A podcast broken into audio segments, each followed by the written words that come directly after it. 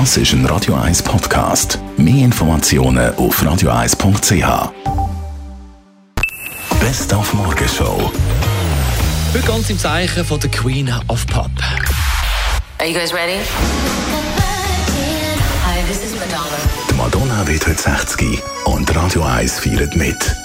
Wir haben Hanna Scheuring zu Gast gehabt. Sie ist Erzählerin und Texterin vom Tribute to Madonna im Theater Regiblick.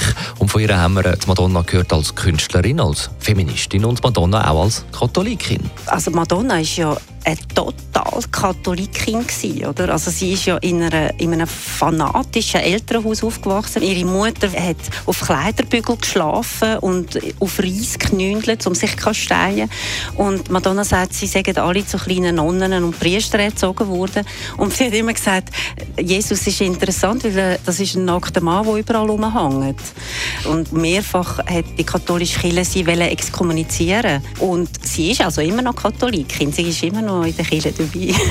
Dann hat der Schickmusiker und Erfolgsproduzent Nile Rodgers erzählt, dass Madonna mit ihm mal hat schlafen in der Zeit, wo er ihr Album Anfangs 80er Like a Virgin produziert hat. Nile, do you think I'm sexy? And I went, Madonna, what kind of question is that? Of course, you're like one of the sexiest women I ever met. Well, then why don't you want to? I said, because I'm your producer. And she said, well, I didn't stop any of the other ones. Und äh, wir haben sie zu Wort gekommen So zum Beispiel der Radio 1-Hörer Bernhard von Metzmerstetten. Ebenfalls gleicher Jahrgang wie Madonna 1958. Sie hat einfach Nägel mit Köpfen gemacht. Sie steht zu sich.